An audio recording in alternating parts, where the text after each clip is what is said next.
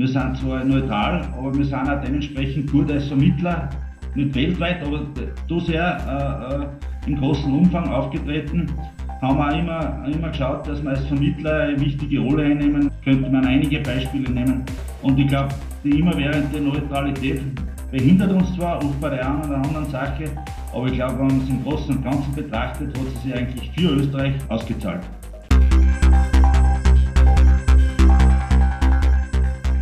Stimmrecht, der Podcast der Steirischen Volkspartei.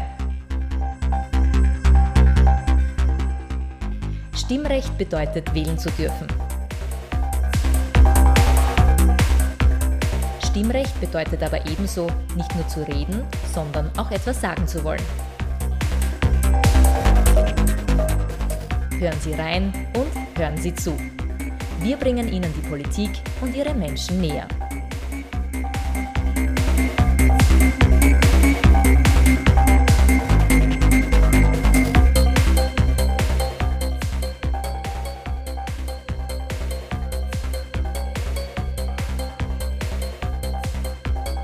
Guten Tag, ich bin Peter Siegmund. Er ist nicht nur Bürgermeister der Nationalparkgemeinde St. Gallen, sondern vor allem auch der Sprecher für Verkehr, Sicherheit und Einsatzorganisationen der STVP-Landtagsfraktion. In dieser Eigenschaft redet der karenzierte Polizist Armin Forstner in dieser Stimmrechtfolge über die Bedeutung des Nationalfeiertags in unserer Zeit und darüber, was er von der immerwährenden Neutralität hält. Er definiert die seiner Meinung nach bedeutendste internationale Rolle Österreichs und die Wahrnehmung des Bundesheeres durch die Bevölkerung nach mehr als siebeneinhalb Jahrzehnten Frieden in Mitteleuropa. Und er spricht im Zusammenhang damit über die größte Gefahr, die unserem Land in Zukunft drohen kann.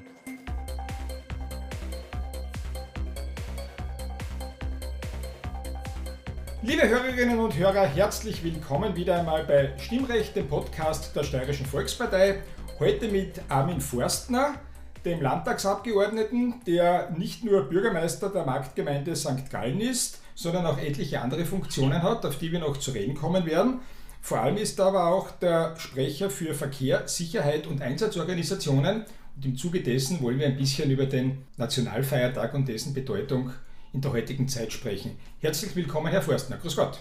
Guten Morgen. Sie sind seit 2019 Abgeordneter zum Landtag Steiermark, waren vorher auch im Bundesrat, sind seit 2010 Bürgermeister der Marktgemeinde St. Gallen. Wie lässt sich denn die Funktion eines Landtagsabgeordneten oder eines Bundesrates mit der Funktion einer knapp 2000 Einwohner zählenden Gemeinde vereinbaren? Ich glaube, das ist eigentlich äh, die perfekte Vereinbarung mittlerweile, habe ich feststellen müssen, weil nämlich äh, im Landtag ja sehr viele Sachen beschlossen werden, was dann in der Gemeinde umgesetzt werden müssen. Und äh, da ist einfach von Vorteil, äh, wenn auch Bürgermeister im Landtag drinnen sitzen und eine Erfahrungen einbringen können und somit auch äh, die Gesetze dementsprechend, äh, bevor sie beschlossen werden, dahingehend beeinflussen zu können, dass sie auch für die Bürgermeister leicht vollziehbar und umsetzbar sind. Als Bundesrat ist einfach wichtig, dass man den ganzen parlamentarischen Ablauf kennenlernt und den lernt man halt natürlich äh, als Bundesrat äh, sehr gut kennen, da man auch bei den Nationalratssitzungen teilweise anwesend ist, aber auch im Land bei den Landtagssitzungen dabei ist. Und ich glaube, das war auch ein sehr großer Vorteil zum Kennenlernen dieser ganzen äh, Materie. Sie tragen einen sehr interessanten und eher ungewöhnlichen Titel, MPA oder MPA. Was bedeutet das? Im Jahr 2013 wurde seitens der Uni Graz ein Lehrgang geschaffen, wo man einfach äh, äh, zum Beispiel eine politische Ausbildung auch für Bürgermeister und Abgeordnete äh, geschaffen hat. Und das ist äh, der Master für die öffentliche Verwaltung, wenn man so auf, auf Deutsch übersetzen will, war sehr wichtig für mich oder auch für meine, waren sehr viele Politiker und Bürgermeister drinnen, wo man einfach den Ablauf zwischen Politik, der öffentlichen Verwaltung, aber auch der, der Behörden äh, sehr gut kennenlernt und damit sehr äh, stark befasst ist. Und ich glaube, jetzt im Nachhinein gesehen bin ich sehr froh, dass ich das absolviert habe, weil auf der anderen Seite war auch Personalführung, äh, die wirtschaftlichen Agenten einer Gemeinde, aber auch wie die öffentliche Verwaltung genau, ganz genau arbeitet, wurden uns da beigebracht. Sie sind Bürgermeister von St. Gallen, knapp 2000 Einwohnern, wenn ich das richtig recherchiert habe. Die Gemeinde grenzt an zwei Nationalparks, an das Gesäuse und den Nationalpark Kalkalpen. Ökologisch eine sehr interessante Aufgabe. Wie wirkt sich denn das auf das Gemeindeleben oder überhaupt auf die Struktur einer Gemeinde aus, wenn sie in so ökologisch exponierter Situation ist? Es ist natürlich auf der anderen Seite ist natürlich, äh, Sie sagen das richtig, äh, äh, auch äh, Herausforderungen für die Bewohner unserer Region. Wenn man im einen Nationalpark zu Hause ist, im Nationalpark Gesäuse, und der andere äh, durch einen anderen im Nationalpark äh, Kalkalpen ist man nur durch den Bruch gedrängt, äh, ist das auf der Anfang war das Herausforderungen äh, für die Bevölkerung, für die Landwirtschaft, aber auch für, für die Jäger und, und, und sämtliche Forstwirte. Jetzt mittlerweile muss man sagen, ist das eigentlich äh, gewachsen, das System. Man muss aber auch sagen, wenn man sich ein wenig befasst mit Nationalpark und man weiß, was da eigentlich alles geleistet wird und man muss sich das äh, heutzutage einmal anschauen und oft äh, solche Führungen mitmachen, dass man das zum Schätzen lernt, äh, dann weiß man eigentlich, was man mit der Natur so anfangen kann und was in der Natur eigentlich so los ist, wenn man die größtenteils unberührt lässt. Man muss das natürlich halb in, einen, in einen Rahmen machen, äh, äh, dass, dass man das Ganze nicht übertreibt, aber natürlich die Bevölkerung mittlerweile hat das eigentlich sehr gut angenommen. Als Gemeinde ist oft ein bisschen eine Herausforderung. Es sind einfach Sachen, äh, die was oft im Nationalpark oder als Nationalparkgemeinde nicht machen kannst, was andere vielleicht machen können. Sie haben die Natur angesprochen. Wie viel Zeit verbringen Sie in der Natur? Was machen Sie, wenn Sie Freizeit haben? Ja, mittlerweile, also das ist ja bei uns so am, am Land und in solchen Gemeinden, in solchen eher klein strukturierten Gemeinden, wie ich aufgewachsen bin, da verbringt man jetzt halt Zeit im, im Sommer im, im, Schwimmbad als Kind und äh, im Winter als Skifahren äh, mittlerweile hat sich das dann Ganze natürlich ein wenig geändert. Jetzt tue ich natürlich gerne ein wenig äh, Berg gehen bei uns im, im Gseis und, und rund um den Bin natürlich auch begeisterter Radlfahrer und Mountainbiker, sofern es das ist die Zeit erlaubt und so für die Zwischendurch so gehe ich ein paar Mal in der Woche ein wenig laufen. Äh, in meinem Beruf sitzt man sehr viel und da braucht man ab und zu eine Bewegung und da bietet sich das Laufen natürlich am besten an. Was haben Sie für berufliche Ausbildung? Was machen Sie beruflich? Ist es überhaupt möglich, neben Ihren politischen Funktionen noch einen Beruf auszuüben? Nein, also mittlerweile früher war das möglich. Jeder Bürgermeister in solchen kleinen Gemeinden hat natürlich einen, einen Beruf nebenbei. So war es auch bei mir immer, wie ich Bürgermeister war, war ich an und zu bin ich ein erlernter Polizist. Natürlich mit meiner Tätigkeit damals im Bundesrat 2015 und dann in weiterer Folge im Landtag äh, 2019 bin ich natürlich als Polizist äh, karenziert, solange die Tätigkeit da ist. Der Beruf des Polizisten passt natürlich ganz gut für einen Sprecher für Verkehr, Sicherheit und Einsatzorganisationen. Diese Aufgabe haben Sie im Landtag übernommen. Sie sind auch Präsident des Zivilschutzverbands Steiermark. Ich möchte mit Ihnen jetzt in Ihrer Funktion als Sicherheitssprecher über einen Tag reden, der immer weniger an Bedeutung hat in diesem Land oder immer mehr an Bedeutung verliert. Über den 26. Oktober, den Nationalfeiertag. Der wurde 1967 erstmals als arbeitsfreier Tag begangen. Wie sehen Sie denn den Nationalfeiertag? Was ist es für Sie? Wie haben Sie denn als Kind in der Schule empfunden? Wie bekommen denn die Kinder heute vermittelt? Was haben Sie da für einen Eindruck?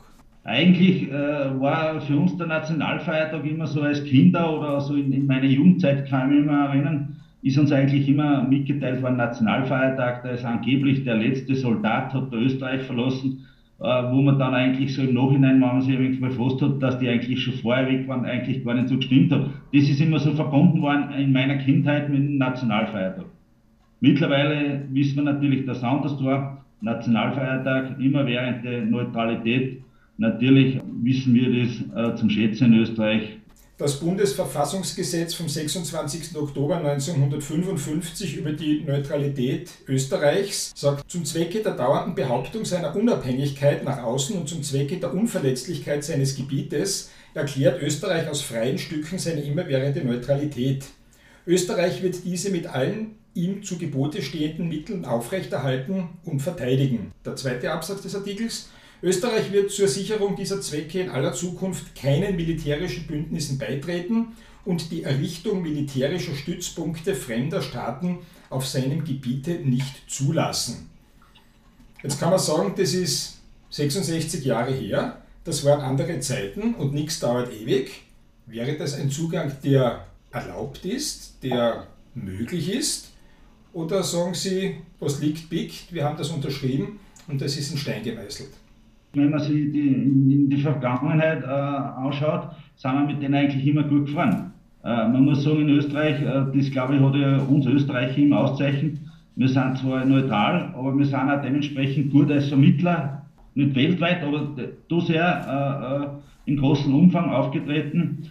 Haben wir immer, immer geschaut, dass wir als Vermittler eine wichtige Rolle einnehmen. Könnte man einige Beispiele nehmen. Und ich glaube, die immerwährende Neutralität behindert uns zwar oft bei der einen oder anderen Sache, aber ich glaube, wenn man es im Großen und Ganzen betrachtet, hat sie sich eigentlich für Österreich ausgezahlt. Haben Sie den Eindruck, dass dieses Thema vor allem von jungen Menschen von heute zu wenig ernst betrachtet wird, beziehungsweise dass sich äh, junge Menschen oder auch nicht nur junge, sondern auch ältere dafür überhaupt nicht mehr interessieren und sagen, uns geht's eh gut, mir ist wurscht? Die Bevölkerung eigentlich, äh, die was jetzt schon in einem fortgeschrittenen Alter ist, die weiß sehr wohl, äh, was die Neutralität bedeutet und was sie äh, für ihre Vorteile hat. In einem gewissen Alter interessieren an solche Sachen natürlich nicht. Das kommt erst mit dem fortgeschrittenen Alter, dass man weiß, dass man das auch zum Schätzen lernt.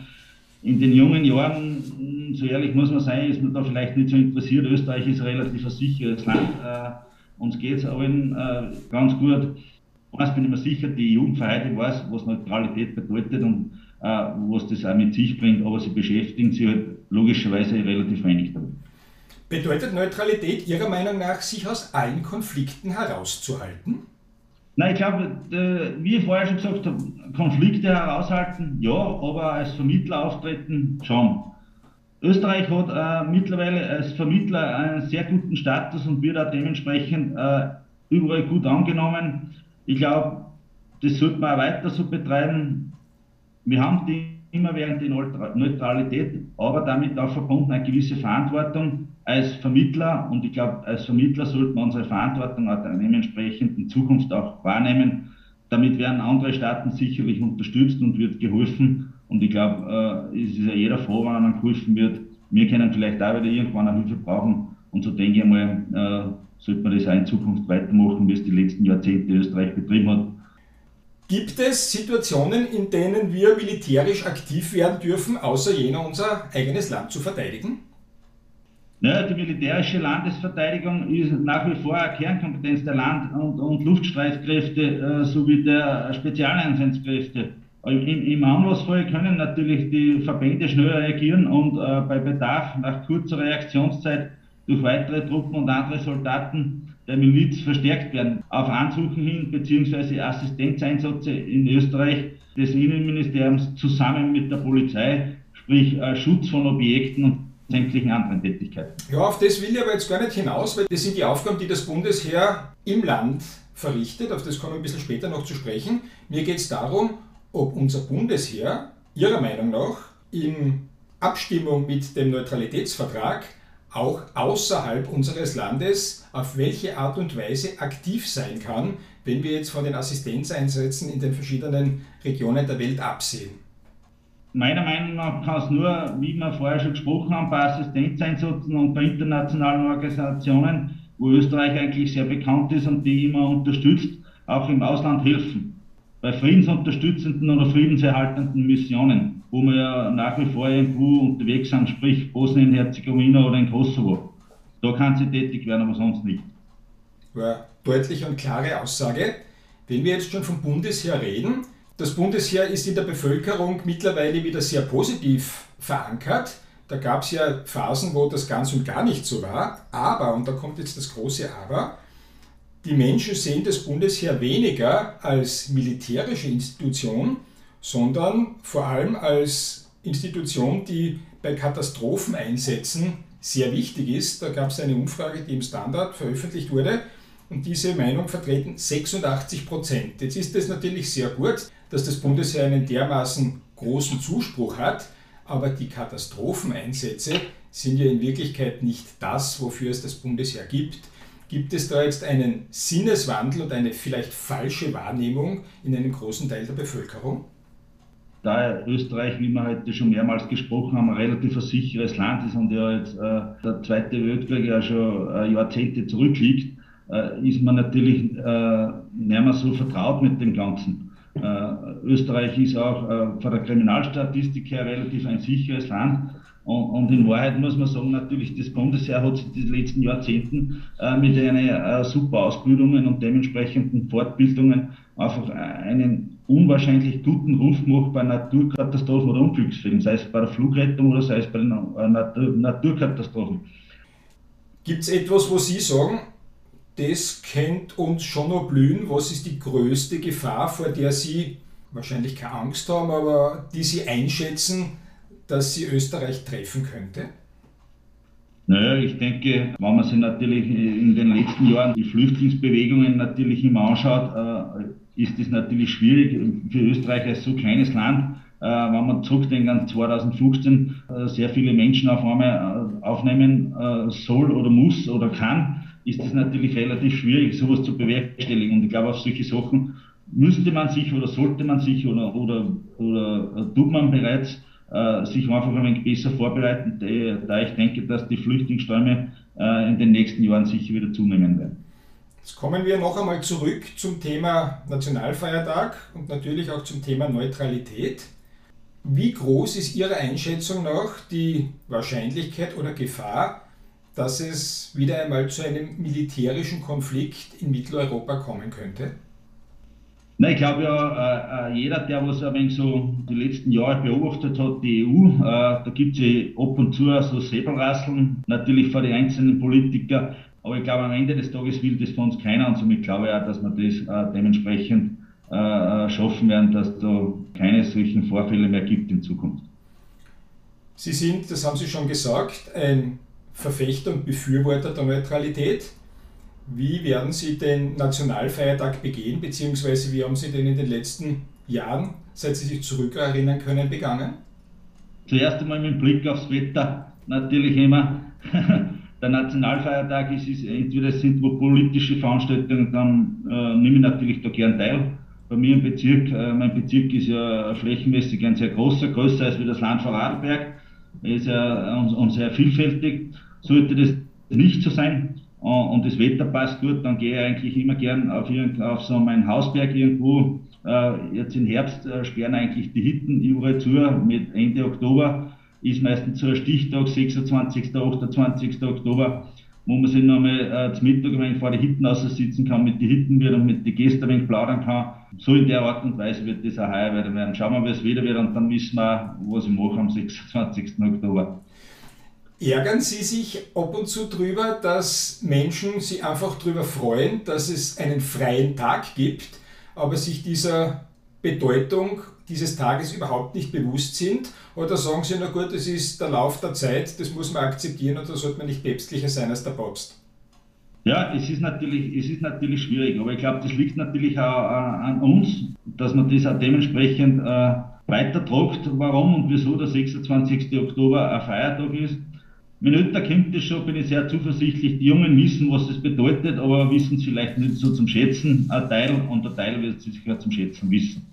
Wir zeichnen dieses Gespräch ein paar Tage vor dem Nationalfeiertag auf. Das heißt, ich weiß heute nicht, was für ein Wetter am 26. Oktober herrschen wird. Ich ja. wünsche Ihnen und uns allen auf jeden Fall, dass das ein Tag ist, den wir auf verschiedene Art und Weise genießen können. Aber ich glaube, da sind wir beide uns einig. Es wäre vielleicht ganz gut, wenn man zumindest die eine oder andere Minute dafür hernimmt, dann darüber nachzudenken, warum an diesem Tag nicht gearbeitet werden muss. Ist schwierig zu erkennen. Ich glaube aber, dass die Politik und äh, äh jeder sich selber bei der Nase nehmen muss, ein wenig schauen muss, das er dementsprechend weitertragen sollte. Und ich glaube, das funktioniert auch ganz gut. Dann sind wir weiterhin froh, dass es die Neutralität gibt. Versuchen wir sie nicht gering zu schätzen und sind wir einfach stolz darauf, dass wir in einem Land leben dürfen, das nicht zuletzt aufgrund der Neutralität diesen Lebensstandard und diese Lebensqualität bietet. Die Neutralität hat vielleicht oft einen, einen geschäftlichen Nachteil, wenn man es so in der Vergangenheit beobachtet hat. Aber ich glaube, im Großen und Ganzen die Vorteile überwiegen und die Vorteile sollten wir uns auch behalten und wir sollten das auch in der Zukunft äh, für unsere Nachkommen so übermitteln. Armin Forstner, herzlichen Dank für Ihre Gedanken und für Ihre Zeit und weiterhin alles Gute für alle Ihre Funktionen, die Sie ausüben. Ich bedanke mich auch fürs Gespräch und alles Gute. Liebe Hörerinnen und Hörer, auch an Sie wieder einmal ein herzliches Dankeschön für Ihre Aufmerksamkeit und für Ihr Interesse an Stimmrecht, dem Podcast der Steirischen Volkspartei. Und seien Sie gespannt darauf, wen wir Ihnen in der nächsten Folge präsentieren.